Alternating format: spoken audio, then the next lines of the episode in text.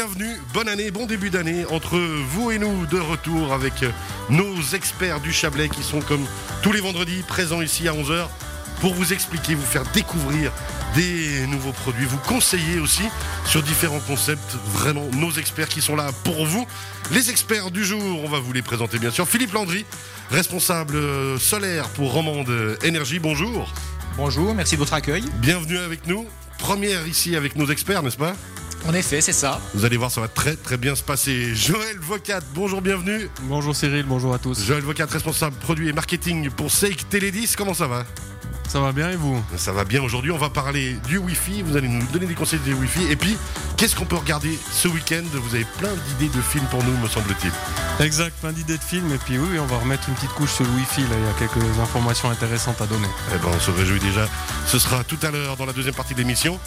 Et puis, ben, bien sûr, Jean-Jacques Martin, directeur de l'école Némésis, ici à Montaix. Bonjour Jean-Jacques. Mais bonjour. Tout va bien? Parfait, merci.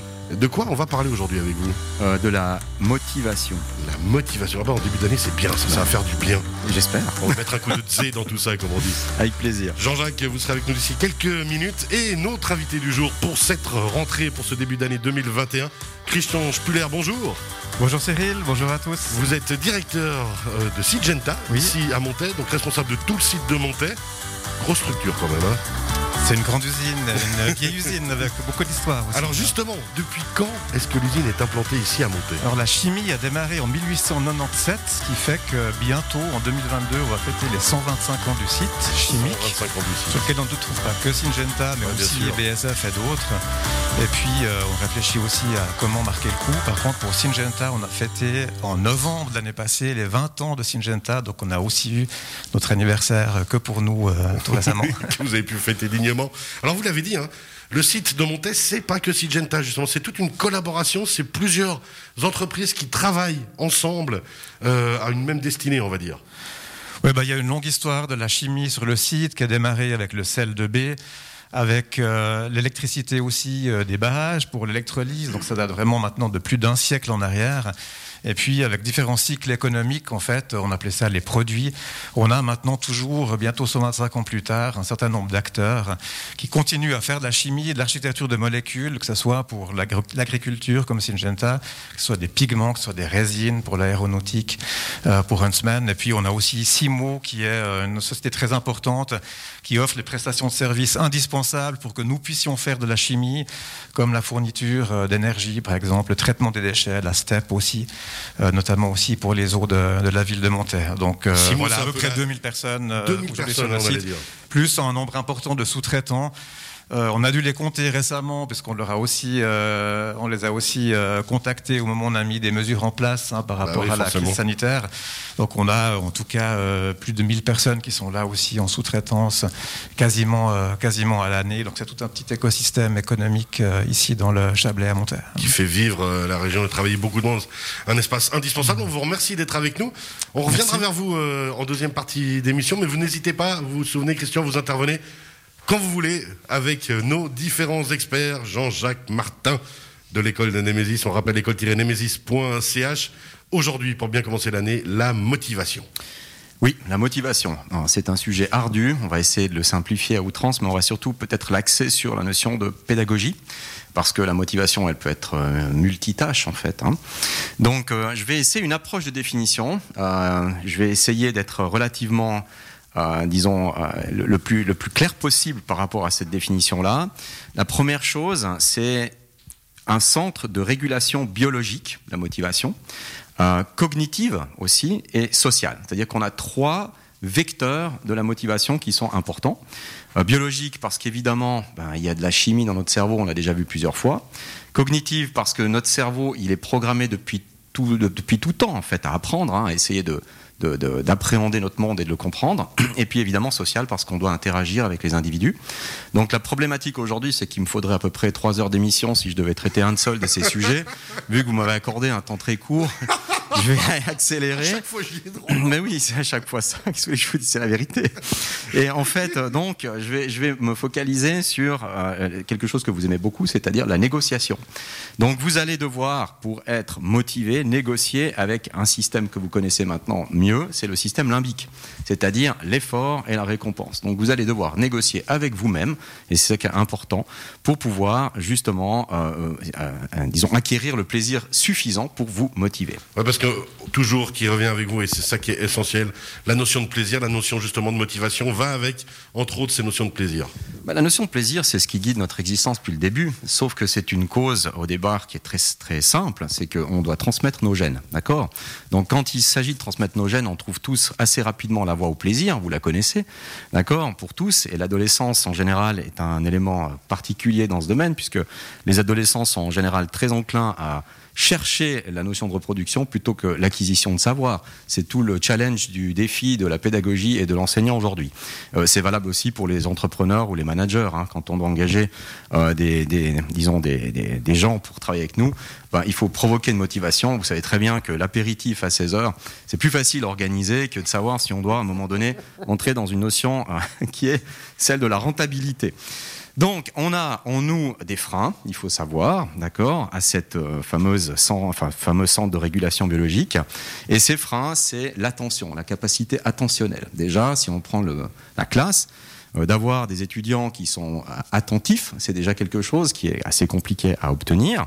Ensuite, le cerveau lui-même, au niveau énergétique, il est économe. Il n'a pas envie de dépenser plus d'énergie qu'il lui en faut, puisqu'en général, il conserve son énergie pour assurer euh, des possibilités de danger, dont notamment il faut réguler euh, ce qu'on appelle euh, notre système d'homéostasie, il faut, réguler l'ensemble de nos processus biologiques de manière à ce qu'il y ait toujours un équilibre. Donc on essaye de chercher l'équilibre. Notre cerveau ne va pas volontairement s'activer s'il n'y a pas de raison, d'accord, dans ce domaine-là.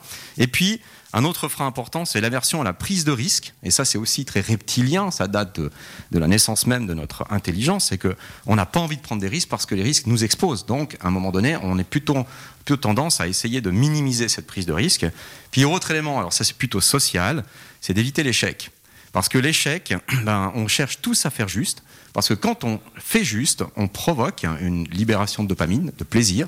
Et donc, on va chercher à vouloir faire juste. Et donc, surtout éviter la frustration de l'échec. Parce que l'échec réduit la quantité de dopamine. Donc, par conséquent, ben, limite la notion de plaisir. Alors justement, c'est essentiel ce que vous dites là, c'est que il faut un oser prendre des risques, il faut s'engager, il faut avoir envie de se dépasser peut-être et d'aller plus loin pour ben, au final acquérir encore plus de satisfaction finalement.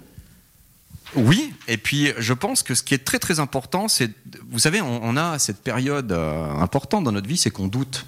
Et donc on a deux façons de voir le doute. On a soit un doute de type cartésien, c'est qui amène à quelque part à l'émergence d'une intelligence plus complexe, parce qu'on va chercher, on va creuser. Euh, Le doute, c'est à quelque part la motivation qui nous dit, tiens, euh, s'il y a quelque chose à aller chercher dans ce doute, ou bien le doute qui paralyse et puis qui dit, euh, non, euh, j'ose pas, je vais bloquer, qu'est-ce que, si je prends ce, risque-là, qu'est-ce que ça va induire comme conséquence pour moi Donc c'est important de transformer ce doute, notamment chez les enfants, en quelque chose qui soit positif. Et donc, à un moment donné, euh, qui libère cette notion de récompense dont je vous parlais, et qui, à quelque part, permet, et ça c'est très important, c'est tout le travail de la pédagogie, c'est que on doit produire dans le cerveau, si on veut être motivé, une possibilité d'anticiper une récompense, d'accord Et une récompense qui doit venir de l'intérieur et pas uniquement de l'extérieur. Donc c'est ça qui est complexe. Et donc d'anticiper cette récompense, c'est ce qui vous motive, d'accord On va la chercher. Alors justement, comment on fait ça? Qu'est-ce qu'on peut mettre en place en ce début d'année pour justement avoir envie de se récompenser soi-même? Ah, ça, c'est une question qui est encore plus compliquée. Alors peut-être que je vais, je, vais, je vais vous rappeler ce que j'avais dit sur le poids des mots, hein, pour ceux qui l'avaient entendu, cette émission, mais c'est un très très important. En fait, euh, c'est un plaisir, la motivation, c'est un plaisir assez solitaire au départ si vous voulez qu'elle soit automotivée. Si vous voulez que quelqu'un soit dans la capacité de prendre cette euh, décision d'agir et d'avancer, il faut que ça vienne de lui-même, d'accord? Et donc par conséquent, vous avez deux types de motivation, une motivation intrinsèque qui vient de soi ou extrinsèque qui vient de l'extérieur.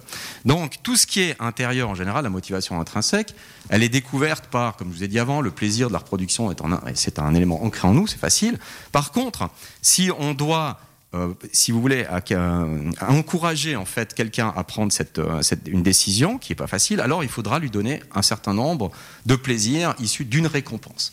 Et cette récompense, ben, c'est tout le travail de la pédagogie. Alors certains appellent ça la note. Il y a des parents, c'est à l'époque, mes parents me donnaient 5 francs quand j'avais un 6, donc j'étais assez pauvre jusqu'à. Et jusqu balancez pas ça, j'ai aussi des enfants actuellement là. Moi, si je dois leur donner des sous à chaque fois, ça va pas le faire. Non, c'est ça.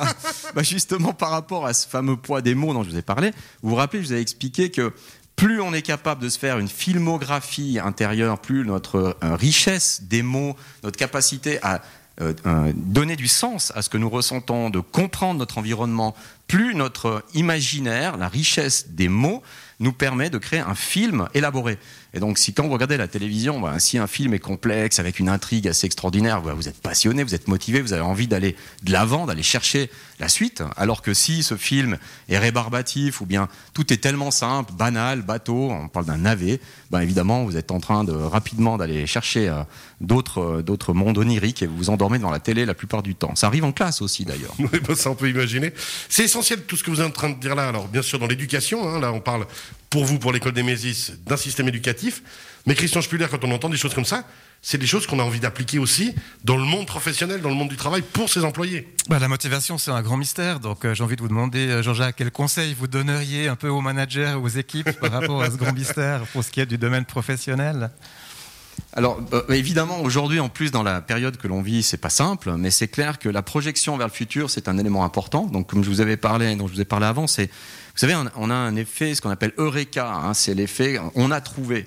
Donc au niveau du cerveau, c'est important, euh, ce, circuit neuronal hein, qui, qui, crée à un moment donné l'anticipation d'une solution, l'anticipation, on voit quelque chose devant nous qui est en train de se projeter, c'est ce eureka, eh bien ça libère de la dopamine. Donc au niveau managérial, aujourd'hui, la difficulté, c'est quel, comment est-ce qu'on peut produire un effet eureka chez un individu qui travaille dans une entreprise où il y a déjà des normes, des respects, il y a des règles, etc.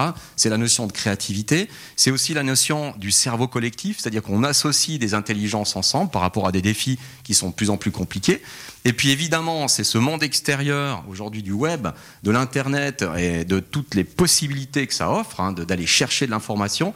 C'est de mettre ces gens ensemble pour que de l'extérieur, avec tout ce qu'on peut euh, récolter cultiver, hein, vraiment euh, faire pousser en fait cette graine, hein, si on, prend la, métaphore pour vous, euh, c'est important qu'à quelque part cet esprit eureka soit euh, continuellement, en tout cas, encouragé au sein de l'entreprise. Ça veut dire que aujourd'hui, on devrait encourager des micro-unités avec un temps, disons, en tout cas réparti pour la créativité au sein des entreprises, avec des micro-unités qui travaillent sur des projets et qui finalement bah, vont libérer cet effet dopaminique et puis l'envie de ensemble trouver des solutions, partager, d'avoir cette visualisation du futur, hein, de se projeter euh, vers quelque chose qui soit euh, évidemment collectif et social. C'est important de, parler de ce fameux cerveau social qu'on essaie d'élaborer. On imagine à quel point, euh, messieurs aussi autour de la table, hein, Joël Vocat ou Philippe Landry, roman d'énergie, Joël Vocat pour Sonic Télé 10, vous avez aussi avec vous des employés, des équipes.